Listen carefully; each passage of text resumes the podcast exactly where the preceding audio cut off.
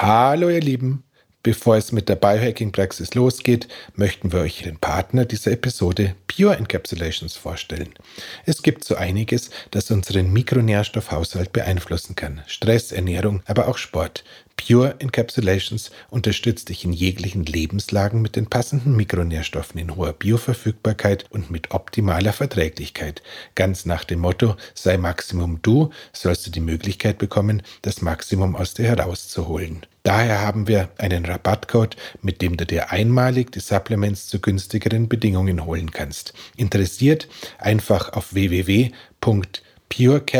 www.purecaps.net gehen die Produkte deiner Wahl aussuchen und Bio 15, das heißt das Wort Bio und die Zahl 15 beim Checkout angeben. Den Code findest du auch in den Show Notes. Und jetzt geht's los mit dem Podcast. Viel Vergnügen. Willkommen in der Biohacking-Praxis, einem Podcast von The Red Bulletin, dem Magazin Abseits des Alltäglichen. Hol dir hier Woche für Woche die besten Tipps für dein besseres Leben, für deine Gesundheit und für deine Performance vom Biohacking-Profi Andreas Breitfeld. Willkommen in der Biohacking-Praxis von Andreas Breitfeld.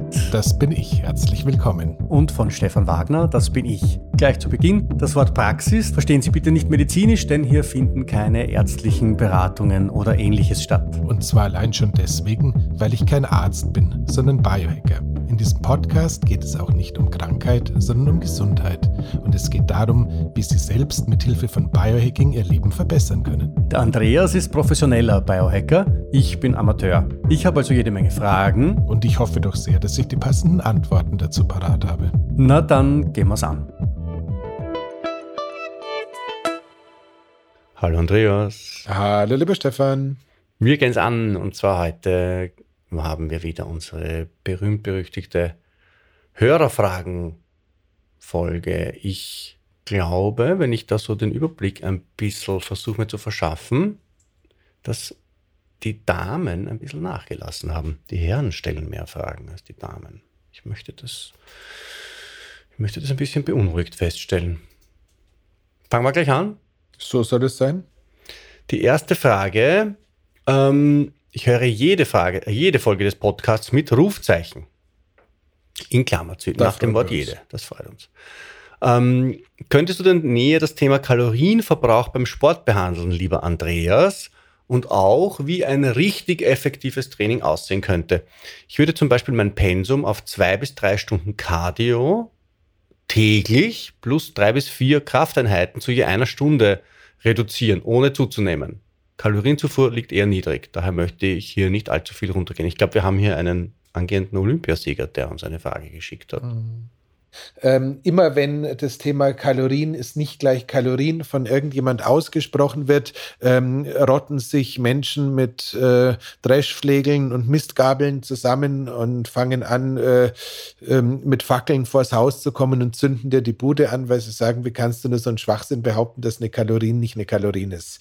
Ähm, da ist auch tatsächlich so ein bisschen was dran. Das Kalorienmodell ist zwar total bescheuert, weil es mehr oder minder wirklich einen Verbrennungswert abdeckt, den äh, das, äh, den quasi das tatsächliche Verbrennen eines Nahrungsmittels unter Laborbedingungen äh, abbildet und man dementsprechend in keinster Weise darauf eingeht, ob sich dabei um äh, was Gesundes in Anführungszeichen oder was Ungesundes, ob es um, man über biologische Landwirtschaft oder äh, das, was heute als konventionellen Landbau bezeichnet wird, sprechen, ob wir über Giftstoffe sprechen oder nicht, ob wir über Fertigpizza sprechen oder an äh, Blum, Blumenkohl mit äh, Käsesoße. Also das ist alles so ein bisschen äh, problematisch, aber es ist halt momentan das, was wir haben. Das heißt, grundsätzlich, bevor wir über Kalorien und Training sprechen, ähm, deckt bitte eure Kalorienmenge, euren Kalorienbedarf mit vollwertigen, hochwertigen Lebensmitteln. Achtet darauf, dass das Ganze so unverarbeitet wie möglich daherkommt. Der Vorteil daran ist, dadurch wird auch die Menge an Lebensmitteln, die man zu sich nehmen kann, deutlich höher, weil ähm, die ganzen unnötigen Süßstoffe, Zucker, ähm, gehärtete Fette und sonstiger Mist, der in dem Convenience Food so mit reingebaut ist, damit das Zeug dann irgendwie so einigermaßen so schmeckt, wie man sich das halt so vorstellt. Ähm, die braucht man wirklich weder im Sinne von äh, Brennstoff, noch ist es ein Baustein, noch ist es gesund. Also dementsprechend vorneweg äh, so einfach wie möglich, so wenig Zutaten wie möglich, so naturbelassen wie möglich und so biologisch wie irgendwie zu finanzieren, wäre mal mein Anspruch an jede Kalorien. Davon abgesehen gibt es ja zwei Faktoren, die wir anschauen dürfen. Das eine ist der äh, Ruheumsatz, also sprich der, das, was wir, das, was der, Stoff, was der Stoffwechsel einfach mal so verbraucht. Äh, Und das tut er aber nur, wenn wir ausreichend Muskulatur haben, oder? Ja, in, nee, in irgendeiner Weise tun wir das, äh, tun wir das alle. Und äh, ja, ich meine, dass er gesteigert wird. Also gesteigert wird, ja. ja. Ähm, ja. Dann gibt dann gibt's dazu diesen Faktor Need, der äh, neuerdings auch äh, deutlich mehr in äh, den äh, ja in den Fokus der Wissenschaft geraten ist. Also das ist quasi dieser äh, sind diese nicht willentlichen äh, Bewegungen wie äh, mit den Beinen wackeln oder irgendwelche anderen so, so, so Zuckelbewegungen, die man über den Tag verteilt, so hat die tatsächlich einen entscheidenden äh, Faktor zum Thema äh, Körperzusammensetzung führen. Du lachst, aber nie lach, ist, ja. ist, tatsächlich der Unterschied, ob du einen Ranzen hast, wenn du am Computer arbeitest oder keinen. Okay. Also, also mache ich gleich mal nicht. Also das ist, ist, tatsächlich, ist tatsächlich sowas, äh, wo man einfach festgestellt hat, hat, dass Leute, die so ein bisschen zu so einer Hyperaktivität neigen, die gehen sehr selten mit einem äh, zusätzlichen äh, Rettungsring einher. Also das ist, ist relativ spannend. Ähm, das heißt, das, das spielt eine Rolle und äh, das ist natürlich jetzt nur beschränkt äh, abzubilden, indem du jetzt sagst, ich fange ab morgen an, äh, gezielt mit den Beinen zu wackeln oder sowas in der Art. Aber ähm, ich habe versucht, ist, mit der Zunge ein bisschen zu trommeln. ja, die, die, sagen, wir, sagen wir mal so, ähm, wenn man schon mal so eine ausgewachsene Rindszunge gesehen hat, dann weiß man, was das für ein bombastischer Muskel ist. Das hat sich sicher super gelohnt, Stefan.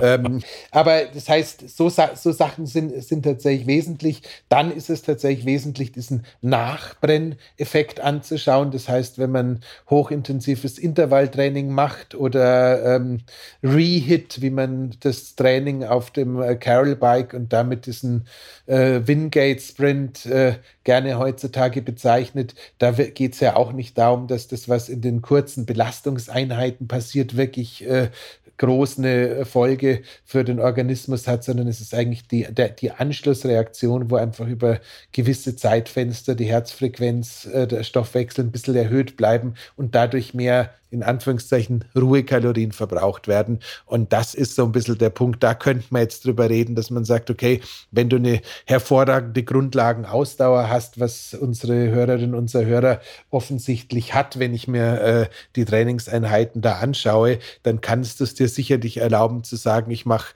zwei bis dreimal die Woche ein, ein, ein Zone 2 Cardio, also ein leichtes äh, bis mittelleichtes Ausdauertraining, was da so irgendwie immer noch im Bereich der Fettverbrennung stattfindet stattfindet. Und äh, zweimal in der Woche mache ich irgendwie vielleicht nur 15 Minuten, 20 Minuten wirklich ein äh, hochintensives Intervalltraining und knall da gerne auch mal mit dem Zeiger ein bisschen an die Obergrenze von der Herzfrequenz äh, und erfreue mich einfach da den Rest des Tages über einen gewissen Nachbrenneffekt. Dieser Nachbrenneffekt wäre, wenn das Thema Körpermodulation im Vordergrund stehen würde, also Fettabbau. Das oberste Ziel wäre, dadurch natürlich wunderbar zu verlängern, dass man nach dem Training nicht refeedet, also keine Kohlenhydrate, kein, noch nicht mal Fette oder Protein zu sich nimmt, sondern einfach nochmal mit, mit Wasser und von mir aus ein paar Elektrolyten die nächsten Stunden nüchtern bleibt, weil dementsprechend der Körper da gezwungen werden würde, die ähm, ja, Energie mit Bordmitteln bereitzustellen und entsprechend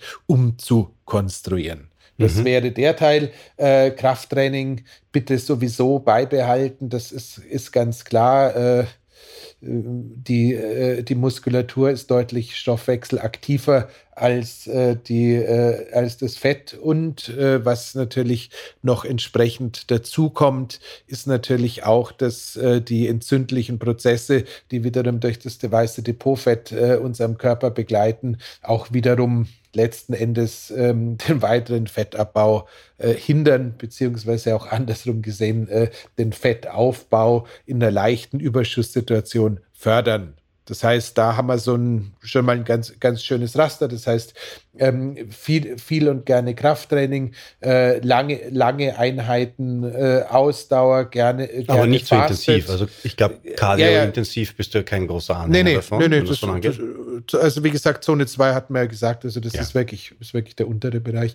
Und damit wäre eigentlich äh, viel gebaut und dann äh, halt wie unsere Vorfahren auch ein, zweimal die Woche wirklich äh, schwer atmen und das darf dann halt einfach auch mal ein hochintensives Training Training oder ein Treppensprint oder was Vergleichbares sein, dann ist eigentlich die Packung relativ gut beieinander. Aber insgesamt, und das ist so ein bisschen das, was bei mir da ähm, bei der Hörerfrage auch noch so ein bisschen mitschwingt, wenn es wirklich nur um einen Erhalt des Status quo geht, kann man höchstwahrscheinlich die Intensität und den Umfang insgesamt von dem Trainingsregime nochmal deutlich runterfahren, wenn, wenn, wenn das, also ich werde niemals jemanden, der Spaß am Sport hat und Spaß an der Bewegung hat, sagen, du darfst das nicht machen. Also versteht es mir nicht falsch.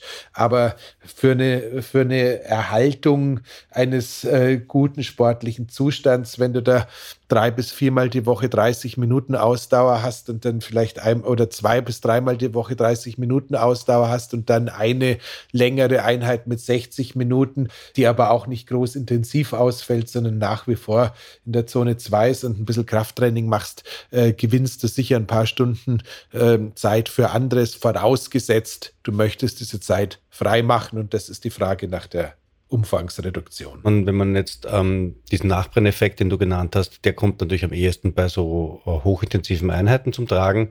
Wenn ähm, unsere Hörerinnen, unsere Hörer da jetzt noch ein bisschen, ein bisschen einmal in der Woche so ein Tabata nachschiebt, dann würde das wahrscheinlich auch noch ein bisschen Trainingszeit frei machen, oder? Ja, ja. Also mir ist völlig wurscht, ob das ein Tabata ist oder ähm, M-Rap, Kettlebell Swings oder was auch immer. Also das ist, da geht es einfach nur darum, äh, in 20 Minuten dreimal irgendwie bis zum Anschlag hoch und wieder runter und alles. Gut, Tabata gut. 20 Minuten halt ja eh kein aus, aber das haben wir besprochen, ja. dass das nicht, dass das nicht geht. Außer man ist halt bereit, sofort den Heldentod zu sterben.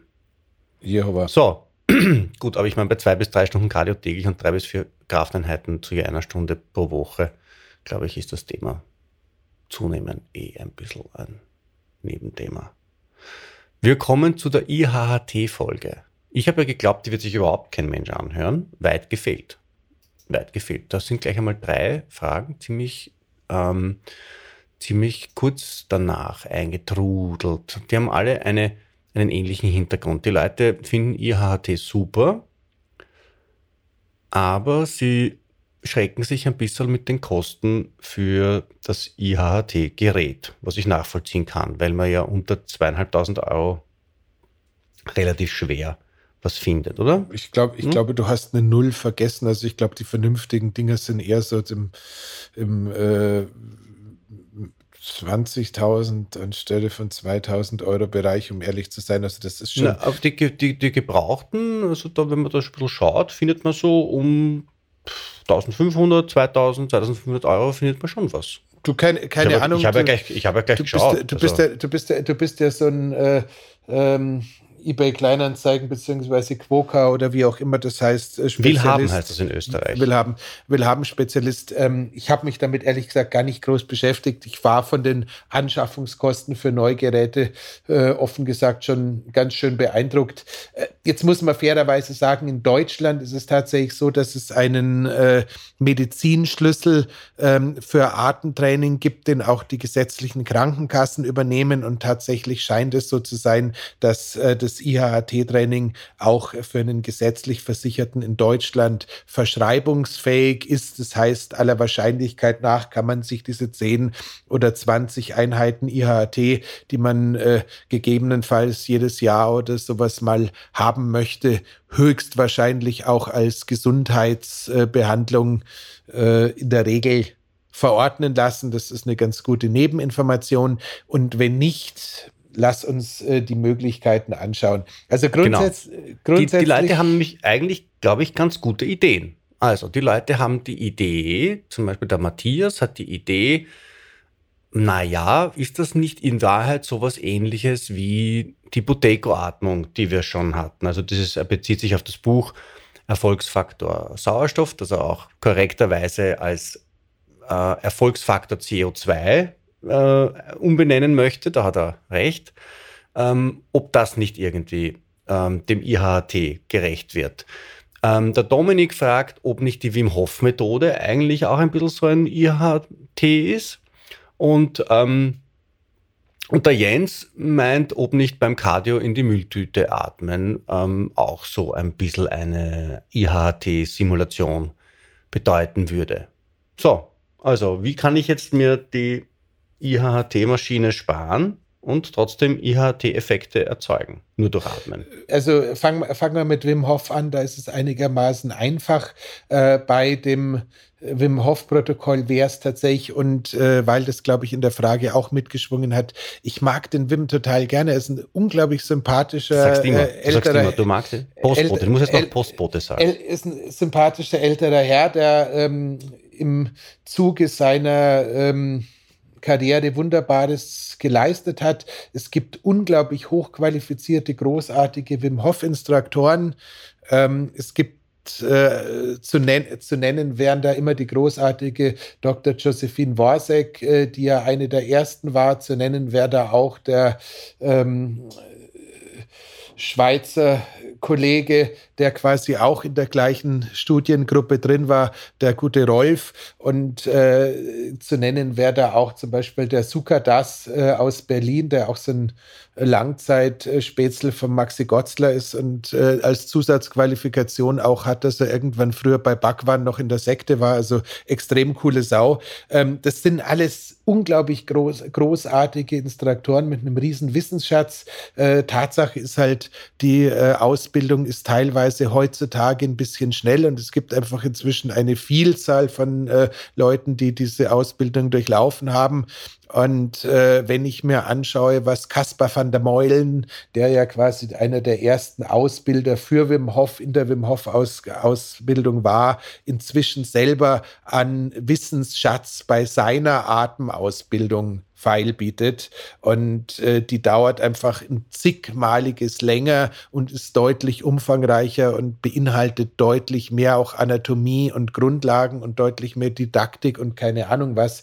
Dann ist es halt einfach so, dass äh, ich nicht immer so hundertprozentig fest davon überzeugt bin, dass äh, jeder, der das Zertifikat äh, Level 1 bei Wim Hof gemacht hat, jetzt zwingenderweise wirklich dringend unbedingt äh, auf die Menschen losgelassen werden müsste. Aber das ist halt einfach so bei Fitnessprogrammen, die auf die Massenzertifizierung gehen. Da kann es halt dann irgendwie hinten raus äh, auch mal so ein bisschen schwierig sein. Ist nicht bös gemeint. Das ist, ich habe tiefsten Respekt vor jedem, der äh, sich mit der Atmung auseinandersetzt. Und ich mag die Wim Hof Methode total gern. Ich mag den Wim total gern. Ich habe ein freundschaftliches Verhältnis zu seiner Tochter. Wir schreiben uns, das ist alles gut, ist alles fein, ist alles super.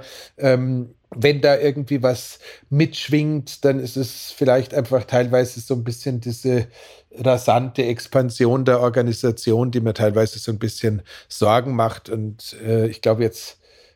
Wir haben in Bälde eine Folge zum, zur Wim Hof. Ja, jetzt nicht mehr. Das haben wir jetzt erledigt. Nein, die möchte, die möchte ich schon haben. Ja, dann du weißt, wir haben, wir, haben, wir haben unterschiedliche Begeisterungszustände äh, gegenüber. So, aber jetzt okay, die Frage also war eigentlich, noch, noch war eigentlich ist ja, ist ja kann einfach. ich Wim Hof machen statt IHT? Das war die äh, Frage. Äh, ja oder sag, nein? Sagen wir mal so, das, das Spannende beim IHT ist halt, dass die Phasen des Sauerstoffmangels deutlich, deutlich, deutlich länger ausfallen als bei, einem, äh, bei einer Runde Wim Hof. Da bist du halt irgendwie nach 30, 45 äh, Sekunden oder Minute, einer Minute wieder an dem Punkt, wo du wieder irgendwie dich auf eine Sauerstoffaufnahme zu bewegen bewegst, währenddessen halt beim IHHT diese, Sauerstoff, diese Sauerstoffmangelphase auch mal gut über acht, neun, zehn Minuten andauern kann. Und das Schöne ist halt, dass in dieser Phase quasi ein äh, genetischer Schlüssel umgelegt wird und genau dadurch diese spannenden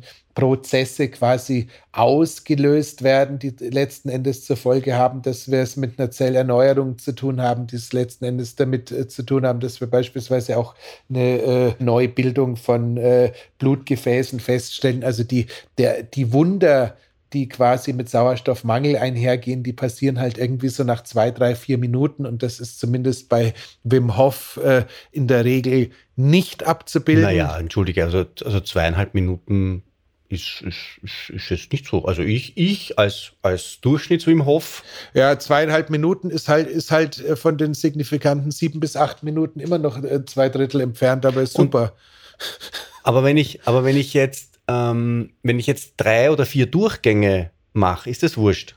Du, wie, wie, gesagt, ich ermutige jeden dazu, Wim Hof Atmung zu machen. Wim Hof Atmung ist super, aber es ist halt, es führt halt da nicht wirklich genau zum gleichen äh, physiologischen Ziel und dieser Nobelpreis ähm, für das, für das Höhentraining der, beziehungsweise für die Beobachtungen, welche Reaktionen durch dieses, äh, durch diesen Genschlüssel ausgebildet worden sind, der hat sich eben ganz klar darauf bezogen, was passiert, wenn du Möglichkeit eins in der Höhe oder Möglichkeit zwei in der simulierten Höhe für längere Zeit bist und dann eben diesen Wechsel zwischen Sauerstoffmangel und Sauerstoffüberschuss in relativ anderen Zeitfenstern absolvierst. Das heißt, ich bin ganz fest davon überzeugt, Wim Hof ist großartig fürs allgemeine Wohlbefinden. Wim Hof ist super für den Energiestoffwechsel. Ich glaube auch, dass man mit Atemarbeit, wenn man dann Richtung Boteco kommt, also Frage zwei durchaus in der Lage ist, auch diese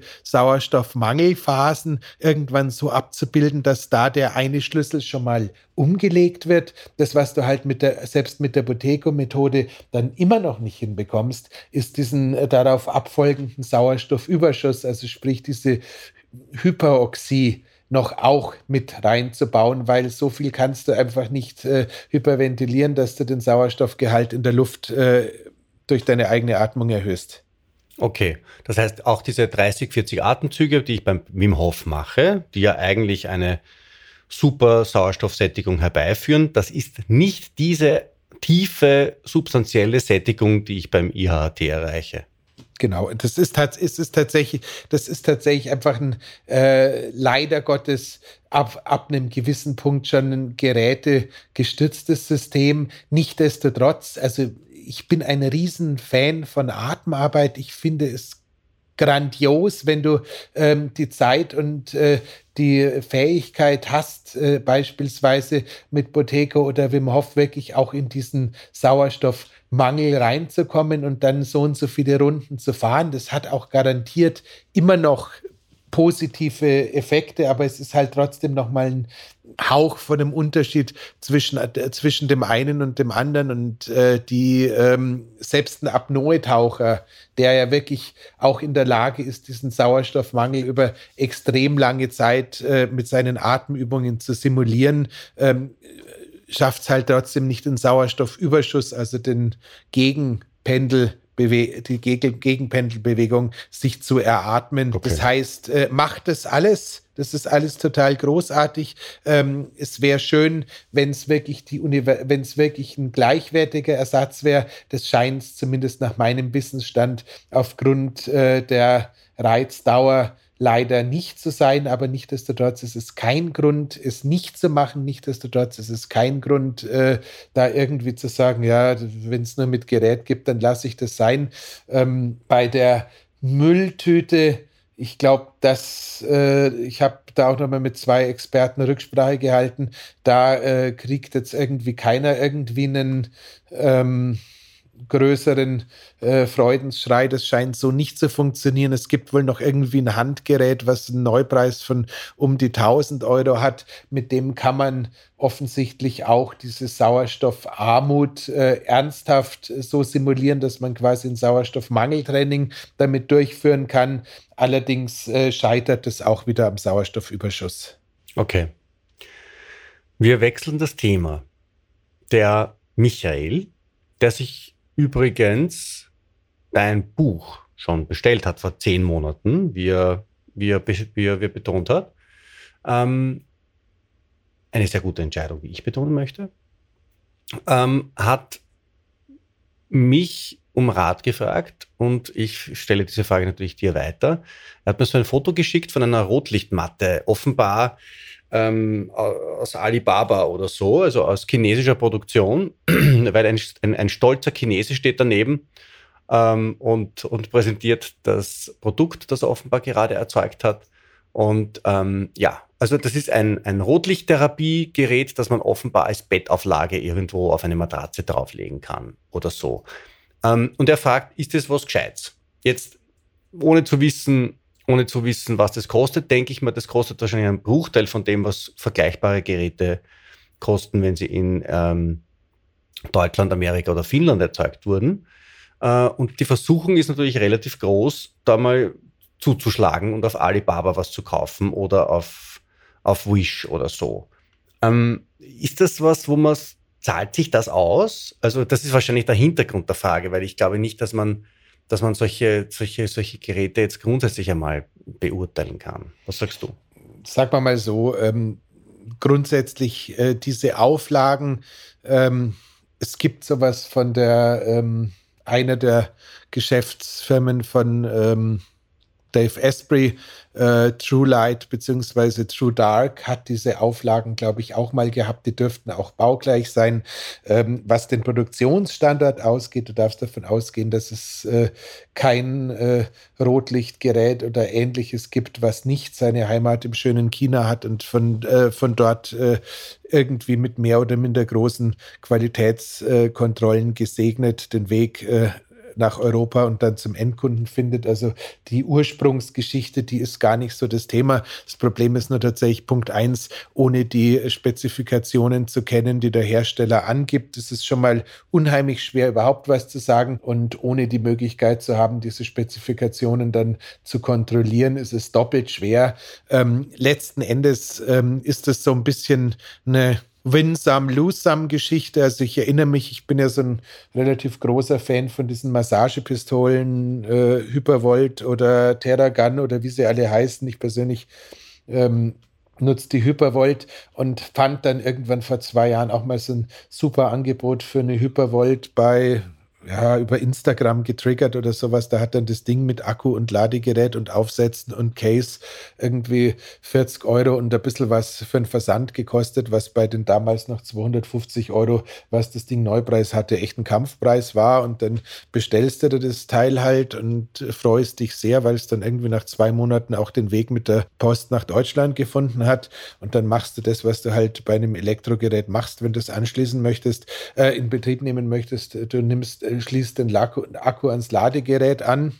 Ja. Brutzel. Und dann fängt es an, seltsam zu riechen und dann fliegen noch ein paar Funken und dann war der Scherz halt vorbei. Das heißt, ich habe mir eine Hülle für eine Terragun für 40 Euro aus China geholt, ähm, weil der Rest war leider Schrott und äh, die Möglichkeiten, dem ähm, Lieferanten irgendwie die Hölle heiß zu machen, sind natürlich ähm, zwischen Deutschland und China sehr ausgeprägt, also nicht vorhanden.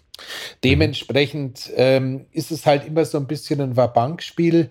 Äh, grundsätzlich, äh, wenn du sagst, ähm, ich möchte äh, sowas haben und äh, mich reizt einfach da das Zocken, um zu schauen, ob jetzt für einen kleinen, äh, für einen kleinen Tarif was Geiles schießen kann oder nicht, muss das ausprobieren. Ähm, ich biete äh, anders als manche Kollegin äh, nicht an, äh, Long Covid versus Zoom in zehn Sitzungen zu heilen. Ich biete auch nicht an, ähm, per Handauflegen irgendwelche Geräte, die ich nicht kenne und die ich nicht messen kann, wirklich zu beurteilen. Das heißt, da ist so ein bisschen eine äh, Kaviat-Geschichte dabei. Aber grundsätzlich ähm, ist es jetzt bei Rotlichtgeräten fairerweise schon auch so. Ich meine, welche Faktoren haben wir? Wir haben elektromagnetische Felder nicht natürlicher Art, wir haben die Flickerrate und wir haben die Frequenzen. Das heißt, wir haben drei Parameter. Ähm, das ist jetzt überschaubar. Äh, wenn die Flickerrate recht hoch ist, ist es vielleicht eher nicht so entspannend, was aber morgens kein großes Problem ist. Wenn die Frequenzen nicht so getroffen sind, äh, im schlimmsten Fall funktioniert es halt nicht ganz so gut. Das dürfte auch nicht das Problem sein. Und wenn die elektromagnetischen Felder äh, exorbitant hoch sind, das Ding wird immer noch mit einem äh, ja, wie soll man sagen, Trafo betrieben. Das heißt, äh, komplett wegbrutzeln wird es dich nicht. Also ist, ist weg. Man müsste sich jetzt den Preis anschauen, man müsste sich das Budget anschauen. Ähm, ich würde es mir wahrscheinlich tendenziell eher ersparen und äh, lieber warten, bis man sich irgendwie, keine Ahnung, sowas wie diesen Flexbeam oder sowas leistet, wo man einfach sagen muss, das ist ein relativ hochwertiges äh, Produkt, das mit Akku betrieben ist, keine elektromagnetischen Felder erzeugt, durchgemessen ist und eine schöne Herkunftsgeschichte hat. Ist auch eins der wenigen wirklich, ja, wie soll man sagen, vom Stammbaum her rein für die menschliche Therapie entwickelten Produkte. Und insofern ähnlich, aber ein bisschen anders. Aber letzten Endes, also äh, wenn wir, äh, je näher es an den Körper dran geht, desto nervös, nervöser werde ich.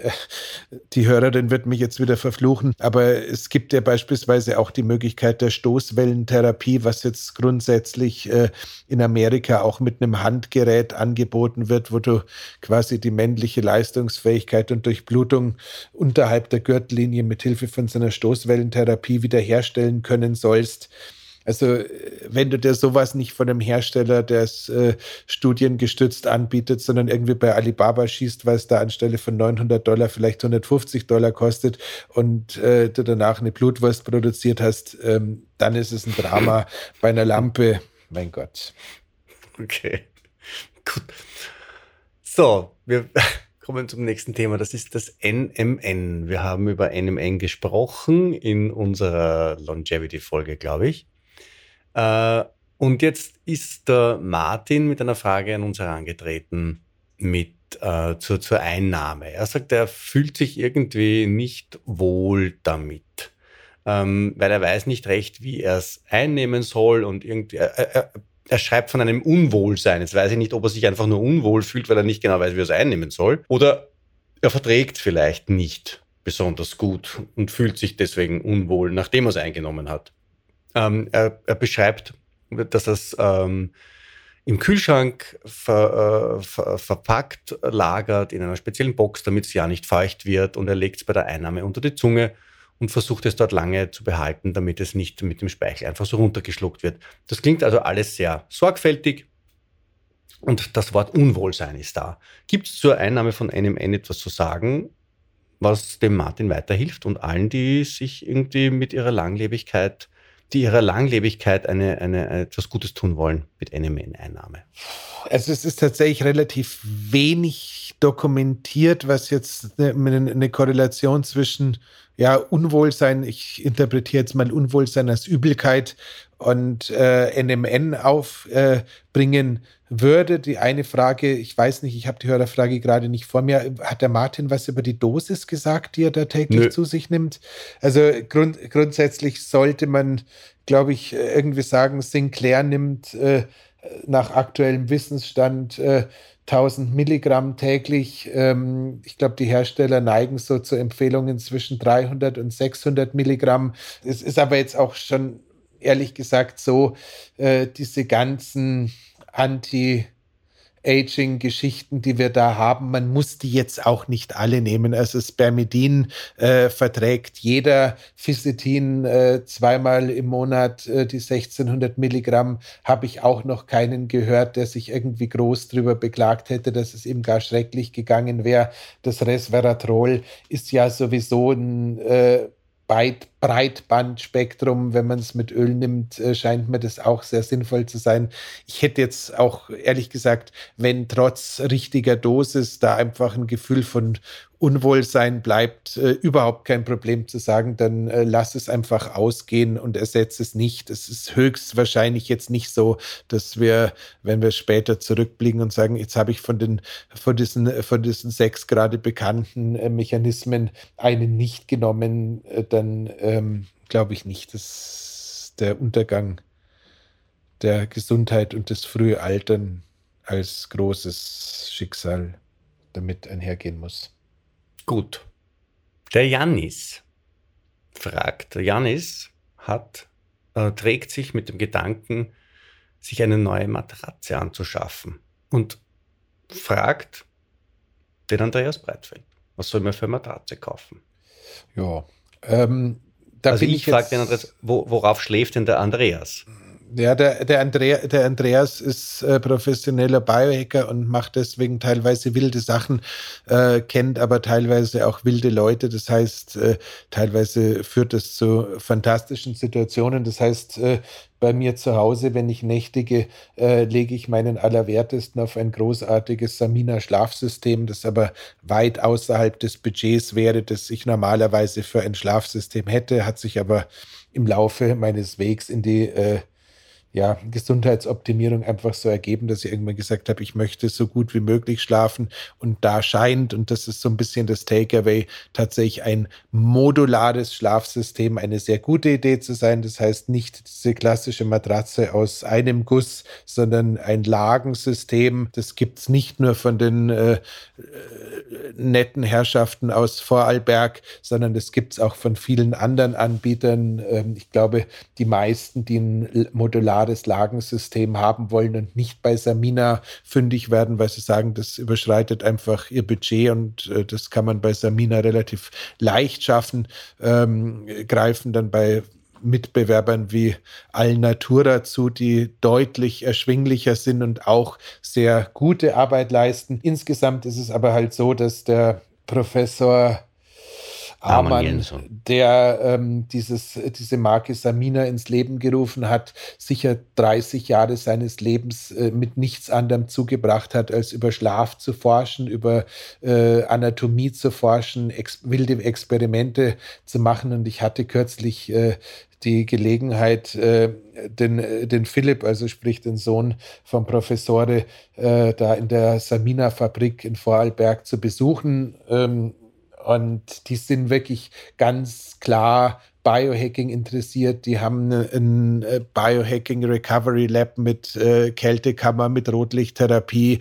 haben ja auch diesen ähm, Minimalist Biohacker, wie er heißt, unseren, unseren Marco, der in dem äh, Biohacking Special ähm, auch irgendwie seinen Platz gefunden hatte als äh, ja, Marketingmann und Biohacker mit an Bord. Das heißt, die, die sind schon ganz klar auf unserer Linie und dementsprechend ist auch ihr komplett biologisches, komplett metallfreies, komplett lösungsmittelfreies Schlafsystem, in dem dann einfach nur Naturkautschuk eingesetzt wird und eine Schafwolle und noch nicht mal eine Daune, weil äh, die Schafwolle äh, keine Milben hat und die Daune eben schon. Und Pipapo, also das, das Ganze ist komplett abgefahren, äh, durchexerziert. Es ist halt leider Gottes ähm, ganz schön teuer.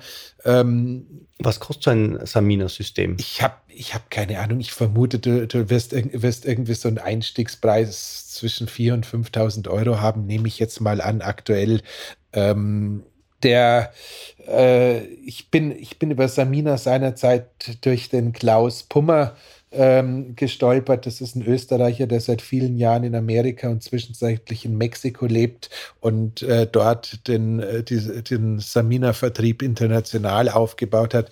Und der Klaus sagt immer, ähm, wenn man sich anschaut, was die Leute für Autos ausgeben und was sie für Betten ausgeben, dann erkennt man dann einen exorbitanten, äh, ein exorbitantes Problem, weil in deinem Auto, egal äh, wie toll das ist, sitzt du hoffentlich irgendwie sechs, sieben Stunden die Woche und im Bett verbringst du hoffentlich sieben bis acht Stunden pro Tag. Das heißt, eigentlich wäre eine Investition in ein hochwertiges Schlafsystem das cleverste, was du für deine Gesundheit machen kannst. Äh, irgendwann hat er mich damit so weich gekocht, dass wir äh, die Lösung gefunden haben, dass ich so ein Ding inzwischen mein eigen nenne, aber auf der anderen Seite ist es definitiv so, dass äh, bei meinen Lieben und äh, überall da, wo man einfach sagt, das sind äh, irgendwie äh, normal äh, verdienende Menschen, die einfach diese Priorisierung sich so nicht leisten wollen. Ähm, es gibt andere Sachen, aber wie gesagt, kauft was Modulares, achtet darauf, dass das Bett metallfrei ist, achtet darauf, dass äh, ihr keine, keine Boxspringmatratze mit diesen Federn habt, weil da schlaft ihr wirklich auf einer Antenne. Ähm, Im Idealfall ist, sind die Materialien Naturmaterialien, äh, im Idealfall, Idealfall ist das Ganze auch noch entsprechend Ökotex und sonstiges zertifiziert und äh, vertraut mir da ein bisschen. Also ein gesundes Bett Bett ist einfach nicht nach der Matratzenhärte allein zu bewerten, sondern äh, da gehören ganz viele Faktoren dazu.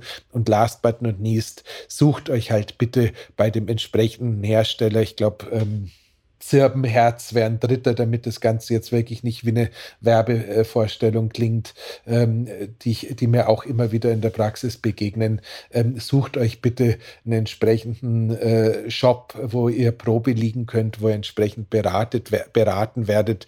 Und äh, im Zweifelsfall würde ich eher eine Woche oder einen Monat oder ein halbes Jahr länger warten, bevor ich mir da was anschaffe, um dann sicher zu sein, dass es wirklich was ist, was für lange Zeit hält. Also es ist einfach eine beliebige giftdünstende Matratze zu kaufen. Ich schlafe ja auf einer Shiatsu-Matratze am Boden. Alternativ kann man es auch wie Liver King machen und direkt äh, neben dem Bett schlafen, aber da braucht es, wie wir inzwischen wissen, dann ganz schön viele Wachstumshormone zum Ausgleich. So. wir haben bisher nicht über die Affäre Liver King gesprochen in unserem Podcast. Werd, müssen, müssen wir auch nicht groß tun. Ich halte ihn nach wie vor für großartig. Ich äh, glaube nur tatsächlich, dass äh, derartige Investitionen in Wachstumshormonen äh, tatsächlich den meisten Leuten nicht zu vermitteln sind. Also, also bei 120.000 Euro für Stoff im Jahr. Das ist schon krass, um ehrlich zu sein. Ja, da geht sich einiges an Bettsystem aus. Abend. Die Rosi. Die Rosi, endlich eine Dame. Ich freue mich sehr. Die Rosi fragt zunächst einmal, und das ist, glaube ich, jetzt äh, saisonal auch alles sehr vernünftig, Vitamin C, und zwar ähm, magenschonend und nicht so hoch dosiert, weil sie hat da so ein Präparat, das ist ein Ester C mit 1000 Milligramm, weil sie ja gehört hat, dass kleinere Mengen über den Tag verteilt besser wären. Dann fragt sie noch NAC, weil wir so oft über NAC reden, also N-Acetylcystein, und Q10 erwähnt sie auch. Ähm, all das sind Dinge, die uns ähm, grundsätzlich ja gut tun. Und jetzt möchte sie nicht einfach irgendein x-beliebiges Produkt über Amazon kaufen und fragt uns, was soll ich denn kaufen? Wir haben ja grundsätzlich immer Empfehlungen ähm, vom Andreas in unseren Shownotes drinnen, aber weil das jetzt gerade so saisonal alles äh, Sinn macht, was die Rosi wissen will, fragen wir das jetzt auch. Gut. Also sagen wir mal so, äh, teilweise habe ich eine Antwort darauf, teilweise habe ich keine drauf.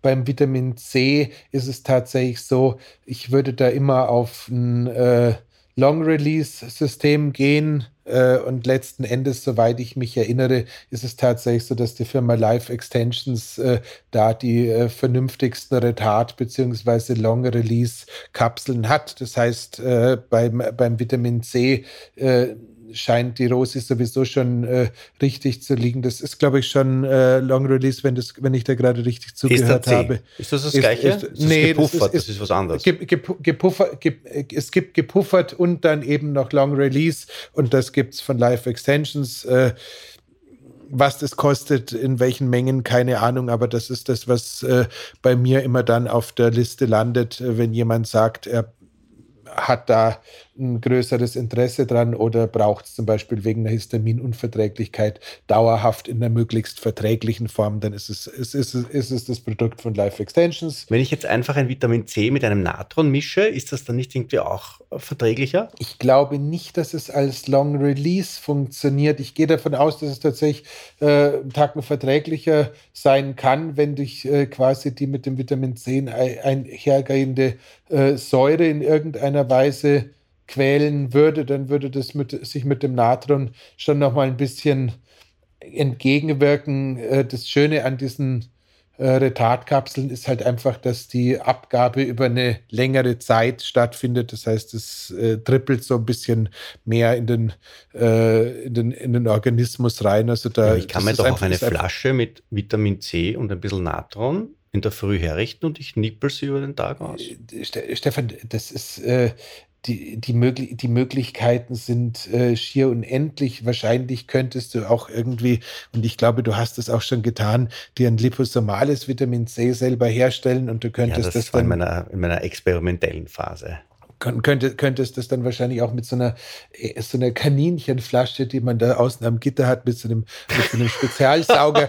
noch irgendwie oberhalb vom Monitor befestigen. Also äh, wenn, wenn, wenn, man, wenn, man, wenn, man, da, wenn man da Spaß dran hat, ähm, ich Ich persönlich, ich persönlich muss gestehen, ähm, ich habe jetzt kein eigenständiges Vitamin C, das ich täglich benutze. Ich äh, äh verstehe die Einsatz, die Gründe, warum man es einsetzen möchte. Ich bin ein Riesenfan von diesen Hochdosis Vitamin C Infusionen, wenn es gerade mal brennt. Und diejenigen, die jetzt äh, gerade ähm, die Folgen von nach Weihnachten gehört haben, wo ich irgendwie offensichtlich nochmal den, äh, den C-Bug äh, für ein paar Tage mit mir rumgeschleppt habe, haben wir eine, quasi eine Live-Übertragung, wie ich mit Vitamin C-Infusion im Arm äh, podcaste. Wenn es Stefan nicht rausredigiert hat, gibt es da, glaube ich, ganz schön dramatische Szenen.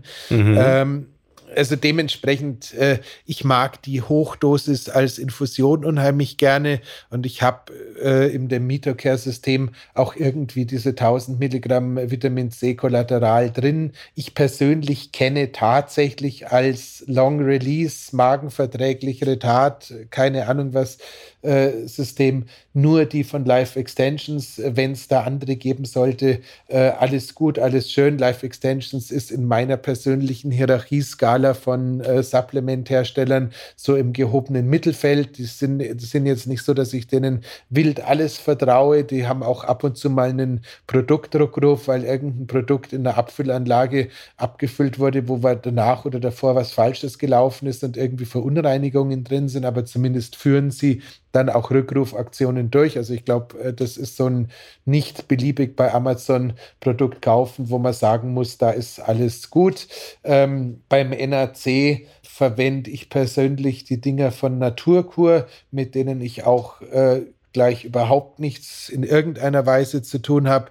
Die sind äh, einigermaßen erschwinglich, haben schöne äh, Braunglasflaschen, die man auch danach für andere Supplements oder sowas verwenden kann und kosten nicht die Welt. Ähm, die sind mir zum ersten Mal im äh, ja, Mitocare Store begegnet und ich habe dann die Natalie, die da den Laden leitet, gefragt, wo die denn herkämen und dann meinte sie, ja, das sind irgendwie Bekannte und die kommen irgendwie aus Franken und die machen das alles so sehr klein und sehr überschaubar und das scheint alles gut zu sein. Also da empfehle ich jetzt einfach mal Naturkur, weil ich da auch noch von keinem äh, Kunden, von keiner Kundin irgendwie Klagen gehört habe, während ähm, es andere Supplementmarken gibt, die ich in der Vergangenheit auch schon empfohlen habe, wo der eine oder andere gesagt hat, er merkt merkt da im Vergleich zu dem, was er vorher genommen hat, nichts. Das heißt, äh, dieser Markt ist ein ständiger Wandel und auch ein bisschen ein äh, Hexenhaus. Ähm, bei äh, Q10 ist es auch tatsächlich so, da tue ich mir gerade schwer. Die Preise für Q10 sind in der letzten Zeit so abstrus explodiert, dass ich momentan nichts mehr mit gutem Gewissen empfehlen kann, weil das Zeug so fürchterlich teuer ist, dass du wirklich den Eindruck hast, du kaufst Feinunzen Gold. Also da bitte ähm, müsste ich lügen. Wird sich das wieder beruhigen mit diesen Kosten oder bleibt das jetzt? Ich, hab, ich habe keine Ahnung. Du, Kreatin hat einen Preisanstieg von 800 Prozent oder sowas hingelegt, zumindest das in Kapselform. Ähm, es gibt äh, ganz viele Supplements, die sind einfach inzwischen wirklich äh, abartig teuer geworden und so richtig erklären kann mir auch keiner, warum. Also entweder sind die Abfüllanlagen alle in der Ukraine gewesen oder ähm, die Branche neigt einfach dazu, sich besonders die Hände äh, äh, an Preissteigerungen zu waschen. Komischerweise ist es ja nicht so, dass die ähm, Komplexe, also die, die Mischsubstanzen teurer werden, aber die Einzelsubstanzen sind einfach teilweise abartig teuer geworden. Ich habe keine Ahnung. Ich habe auch noch niemanden gefunden, der es mir erklären konnte, weil okay. äh, die normalen Sachen mit Sprit, Logistik äh, oder sowas ist bei den geringen Mengen, die da eigentlich verschoben werden, das kann keine Rolle spielen. Gut. Ähm, wir haben eine Folge über Salz vor in Bälde. Ähm, schaffst du mir eine Frage zu Salz noch innerhalb von einer Minute zu beantworten, ohne uns die ganze Folge abzuschießen? Frag doch. Salz. Ja oder nein? Ja, bitte, ja, bitte, bitte, ja. Ähm, okay. Karl Lauterbach ernährt sich salzarm. Das okay. sollte alles sagen. Damit ist alles klar. Ähm, aber Danke. jedes Salz? Oder ich meine, Äh, ja, tendenziell, äh, tendenziell ähm, ist es halt so, ähm, ich würde auf ein Salz mit zusätzlichem Jod verzichten. Ich würde tatsächlich leider Gottes aufgrund von Mikroplastik und ähnlichen Geschichten auf ein Meersalz, Meersalz verzichten. Ja. Das heißt, äh, irgendwelche alten Salzreserven, äh, gerne, gerne Steinsalze, gerne rosa, muss kein Himalaya-Salz sein, ist völlig wurscht, ähm, wären äh, die, die Wahl. Und tatsächlich scheint es so zu sein, abschließend gesagt, dass äh, ganz viel von von diesem äh, Anti-Salz-Gedöns, was wir die letzten äh, ja, 15 Jahre noch hören, seit 2003 eigentlich vom Tisch ist, weil seit 2003 sagt sogar die amerikanische äh, Herzgesellschaft American Heart Association nichts mehr zum Thema Salzreduktion ist gesund und die waren jetzt nicht unbedingt das, was man als Avantgarde bezeichnen kann. Gut, das hast du gut gemacht. Das Grüße geht raus an die Anna, gesagt. die war von der letzten Frage. Und du hast mich nicht gerade wirklich gelobt. Nach all ja, diesen Jahren. super. Leute. Oh Gott. Ja. So, liebe Hörerinnen, liebe Hörer, mein Ego ist jetzt leider Gottes komplett explodiert. Ich werde ähm, jetzt mit meinem Lorbeerkranz das Studio verlassen ja. und ähm, mich Hast feiern lassen. Ähm, Rucksack dank, an. Dank, Rucksack dank, an und, und, und, und eine Runde spazieren gehen. So soll es sein, oh Imperator. Kettlebell in die ich eine Hand. Dir. Ja? Ja, äh, genau. Äh, oder nach, äh, nach, nach, der, nach dem Vorschlag von Jens wäre es doch immer noch viel effektiver, sich einen Gürtel umzuschnallen und die Kettlebell an einer Kette hinter sich herzuziehen. Das ist ein ähm, Liver King. Das ist, ist ein Liver King, in dem Fall ist es ein Jens macht sich stabil. Ähm, ich habe das probiert, ähm, ich habe das auf dem Land probiert. Du hast eine Kettlebell an den Gürtel gebunden und bist durch die Gegend gegangen. Es, es, gibt, es, gibt, es gibt so Gewichthebergürtel mit äh, Öse, wo man Gewichte zum äh, Pull-up machen dranhängen kann. Das ist alles, das ist alles, das ist alles in Ordnung. Der Jens macht es äh, irgendwie in seinen Instagram-Videos immer irgendwo im tiefsten Wald und du bist aber auf der dir, Hauptstraße ich gegangen. Ich kann dir empfehlen, die Dorfstraße ist keine gute aber ich mein, Idee. Aber ich meine, man kann doch eine Kettlebell jetzt nicht so ziehen, die wird ja kaputt und, und holpert und pumpert und äh, alles. Eine, eine Kettlebell ist per se ein Gebrauchsgegenstand. Das heißt, wenn Leute wirklich, wie eben unser lieber Jens, äh, Kettlebell-Training so richtig machen, dann lassen die die auch nach der Übung so richtig schön fallen und äh, ist dann gerne auch mal ein Kies oder ein Steinboden. Das heißt, da, der Gusseisen, der darf da schon mal so ein bisschen runterfallen. Das ist jetzt alles nicht so, dass äh, ähm, alle Kettlebells Kunstgegenstände sind. Einzig Kunstgegenstände sind die Onit Kettlebells mit den äh, Affenköpfen, die da irgendwann mal als Limited Edition gemacht worden sind, die mich gerade hier auf der anderen Seite meines Wohnzimmers anstarren. Die würde ich jetzt auch nicht hinter mir herziehen, aber so, ein, so eine okay. klassische Kettlebell Wie darf schon mal Schmerzen die denn, haben. Die du da die, die, war nicht, die war nicht schwer. Das Problem ist nur, da wo ich das gemacht habe, da gibt es gar nicht so wenig Viehwirtschaft. Und äh, die haben mich halt echt alle angeschaut, als wäre ich aus dem Käfig entlassen. Und ich habe es dann halt äh, tatsächlich keine zehn Minuten geschafft und bin dann mit der Kettlebell unterm Arm und eingezogenem Schwanz wieder nach Hause gegangen und habe mir gedacht, okay, also bevor die Nachbarn jetzt klingeln und fragen, ob bei dem noch irgendwas normal ist, packe ich die Kettlebell jetzt wieder in meinen Rucksack und trage sie hinter mir her und schleppe sie nicht. Also. Ja. Das, Dementsprechend. Die haben, die haben sich gedacht, du, du, du bist so ein, einer, der die, die Kühe irgendwie mit, also mit Kuhglocke und Kettlebell vielleicht ein bisschen ein verirrter Kuhanbeter. Ja, also wie, wie gesagt, wie gesagt ähm, ich lerne ja auch, dass man nicht alles, was einem empfohlen wird, nachmachen kann. Passt auf euch auf. Aber du probierst das aus. Das finde ich ja super. Das das, deswegen äh, steht ja bei mir auf der Visitenkarte auch professioneller Biohacker. Und jetzt packen wir es wirklich ein, ihr Lieben. Gute Woche. Baba. Bis nächste Woche. Bis nächste Woche. Wieder schauen, Papa. Tschüss. Ciao. Das war die Biohacking-Praxis, der Health Performance Lifestyle Podcast von The Red Bulletin. Mehr davon findest du überall, wo es Podcasts gibt, auf www.redbulletin.com und natürlich in unserem Magazin. Stefan Wagner schreibt im Magazin Carpe Diem eine Kolumne über Fort- und Rückschritte im Leben eines Biohackers. Andreas Breitfeld ist der Red Bulletin-Experte für Biohacking. In München betreibt er das europaweit einzigartige Biohacking Lab. Mehr Infos dazu findest du auf www.breitfeld-biohacking.com. Hat dir unser Podcast gefallen? Dann freuen wir uns über deine Bewertung Und noch mehr, wenn du uns weiterempfiehlst.